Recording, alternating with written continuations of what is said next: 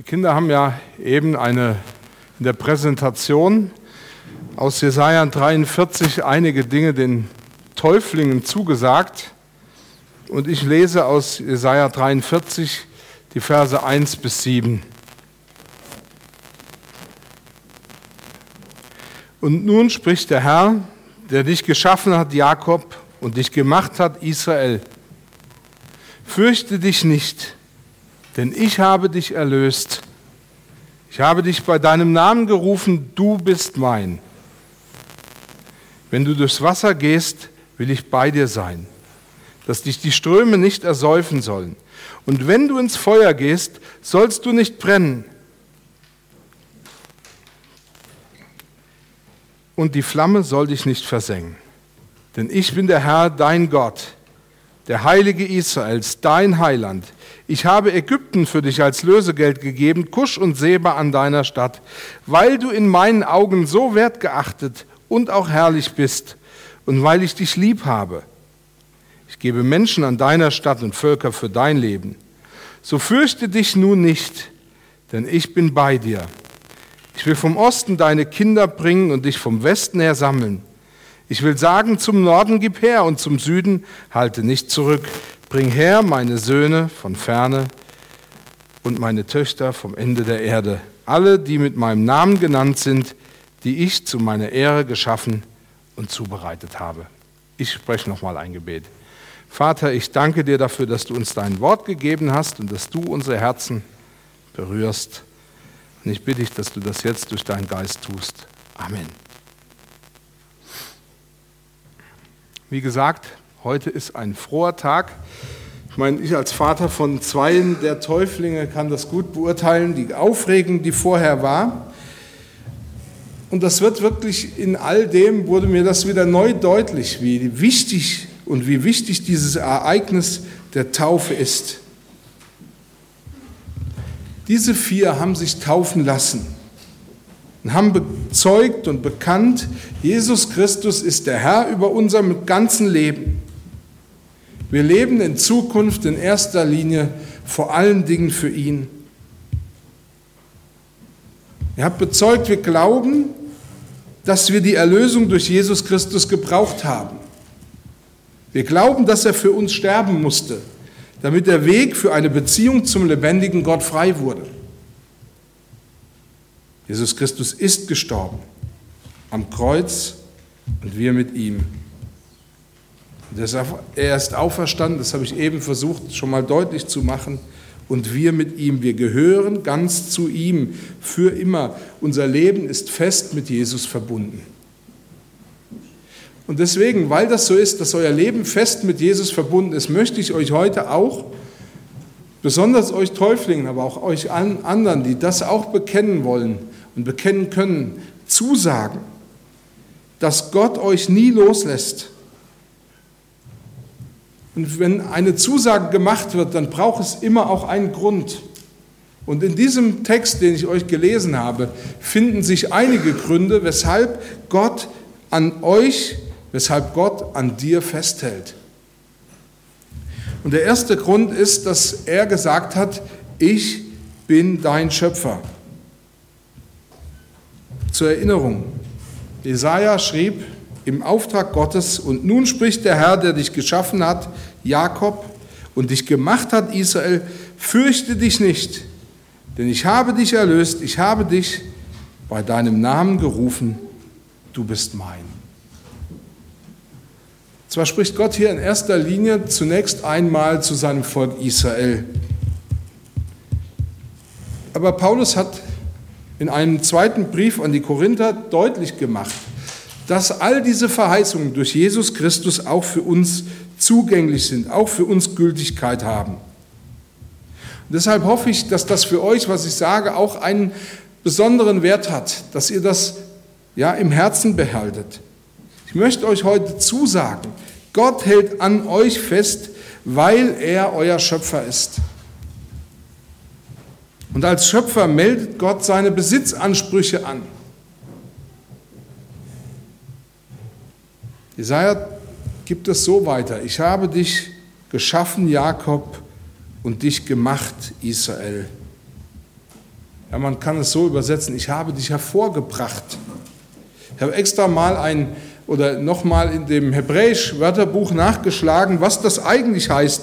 Und hier wird deutlich, dass dieses Geschaffen meint, dass Gott jeden einzelnen Menschen, jeden einzelnen Israeliten und jeden einzelnen, der hier sitzt, höchstpersönlich geschaffen hat. Das heißt, hier ist niemand. Und wenn irgendjemand zu euch gesagt hat, ihr seid nicht gewollt, aber bei Gott seid ihr gewollt, sonst wärt ihr nicht hier. Er hat euch geschaffen. Und damit meldet er aber auch Besitzansprüche an. Und er stellt diese besondere Beziehung zu euch heraus. Gott sagt, ich habe euch zubereitet. Ja, das ist ein komisches Wort, das kennen wir nur aus dem Kochen. Hier ist eigentlich mehr an das Bild eines Töpfers gedacht. Ich weiß nicht, ob ich euch das schon mal erzählt habe. Vor 20 Jahren, als meine Frau und ich geheiratet haben, bekamen wir von einem Ehepaar eine besondere Vase geschenkt. Die lebt jetzt leider nicht mehr, aber diese Vase war sehr besonders, denn sie war ein sogenanntes Unikat. Und Unikat bedeutet, es ist ein Einzelstück. Diese Vase gab es auf dieser ganzen Welt nur einmal. Und was das Ganze noch besonders gemacht hat, nach, das war das letzte Werk des Künstlers. Also nachdem er diese Vase gemacht hat, ist er dann kurze Zeit später verstorben. Er hat nichts anderes gemacht. Also einen unglaublichen Wert hatte diese Vase. Und das Bild steht hier dahinter, dass Gott aus jedem Einzelnen ein Einzelstück gemacht hat mit einem unglaublichen Wert. Gott hat euch geschaffen. Er hat euch zubereitet. Und dann sagt er, dass ich euer Schöpfer bin, sagt noch etwas, nämlich, dass ich euch bei eurem Namen gerufen habe. Ihr seid mir, ihr gehört zu mir.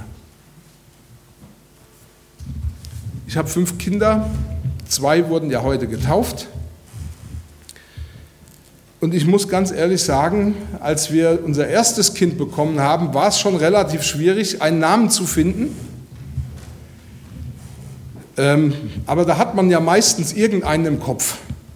Beim zweiten Kind, naja, dann sagt man, na gut, wenn der beim ersten nicht zum Zug gekommen ist, der Ausweichname, dann kriegt halt der den.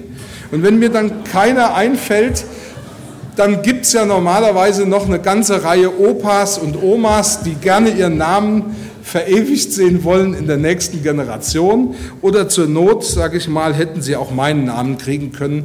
Aber bei meinen Töchtern wäre das relativ schwierig gewesen, wenn ich sie alle Roland genannt hätte. Also musste irgendja ein anderer Name her. Und ich hab, wir haben uns echt Mühe gegeben, Namen zu finden. Und es war relativ schwierig. Ich meine, als Pastor hat man natürlich so gewisse stille Reserven.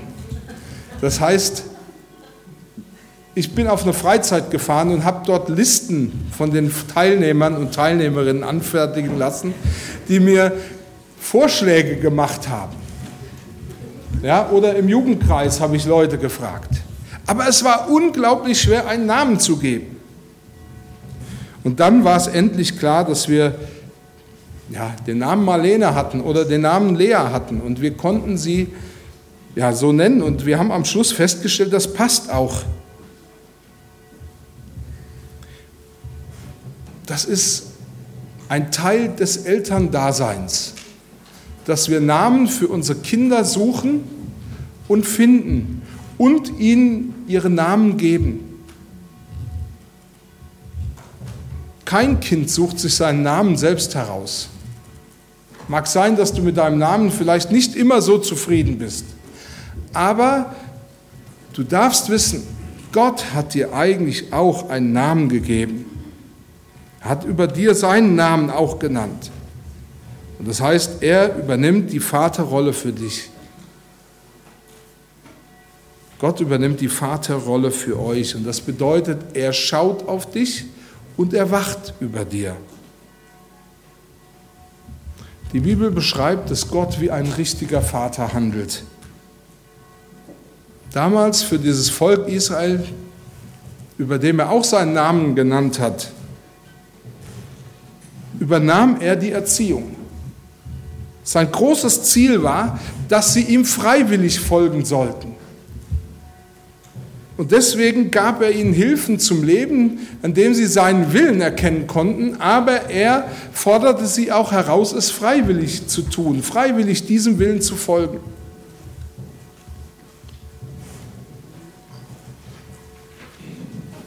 Allerdings machte Gott das ähnlich wie die Eltern das auch machen. Er knüpfte Konsequenzen an die Einhaltung seines Bundes. Das heißt auf der einen Seite positiv Segen, wenn sie sich an das hielten, was Gott ihnen gesagt hat, was Gott ihnen gab. Und das hieß auch Strafe, wenn sie sich gegen das stellten, was Gott wollte. Aber all das hatte letzten Endes nur einen einzigen Grund, um diesem Volk Israel eins mitzuteilen und auch um dir heute mitzuteilen, du bist mein. Und das ist ein wichtiger Punkt in unserem Leben, dass Gott zu uns sagt, du bist mein.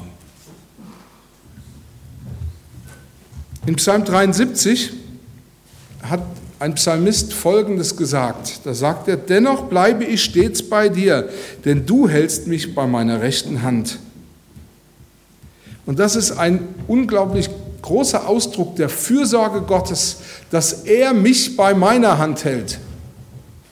Der Psalmist wusste, im Glauben muss ich zu Gott Ja sagen. Aber Gott selbst ist es, der mich an der Hand hält. Ich könnte loslassen. Ich könnte, wer weiß, auf was für Ideen kommen. Ich könnte sonst was anstellen. Ich könnte Gott einfach loslassen. Aber Gott sagt, nein, ich lasse dich nicht los. Ich halte dich bei deiner rechten Hand. Wer am Glauben zu Gott Ja gesagt hat, den lässt er nicht los. Wisst ihr, das ist ein Geschenk. Manch einer glaubt vielleicht, Taufe hängt mit persönlicher Reife zusammen. Ich kann mich erst taufen lassen, wenn ich zum Beispiel im Glauben gewachsen bin oder etwas für Gott vollbracht habe. Dann bin ich vielleicht würdig, mich taufen zu lassen, wenn ich reif genug dazu bin. Aber das ist nicht notwendig. Zur Zeit der Apostel ließ sich ein äthiopischer Finanzminister taufen, nachdem er von einem Mann namens Philippus, dem er zuvor nie begegnet war, erklärt bekommen hat, wer Jesus Christus ist. Und er glaubte dem, was Philippus sagte und ließ sich taufen. Er hatte das im Glauben angenommen, was Gott uns durch Jesus Christus zusagen lässt. Denn er lässt uns sagen, wie viele ihn aber aufnahmen und an seinen Namen glaubten, denen gab er die Macht, Gottes Kinder zu werden. Ich möchte euch das noch einmal sagen. Gott hat zu euch Ja gesagt und er lässt nicht los. Du musst nicht erst gut werden, bevor Gott dich lieben kann. Du darfst ihn einfach annehmen und sagen, Herr Jesus Christus, ich glaube, dass, der Sohn des Lebendigen, dass du der Sohn des lebendigen Gottes bist, dass du am Kreuz für mich und meine Schuld gestorben bist. Ich glaube, dass du auferstanden bist. Ich nehme dich im Glauben als meinen Herrn heute an. Und wisst ihr, Gottes Besitzanspruch bleibt nie ohne Folgen. Das hat Auswirkungen auf unser Leben, auf unser ganzes Leben. Ich selber kann sagen, dass das, in mein, dass das mein Leben ja, total verändert hat. Ich möchte euch das heute zusagen. Gott lässt euch nicht los. Amen. Ich möchte jetzt noch beten.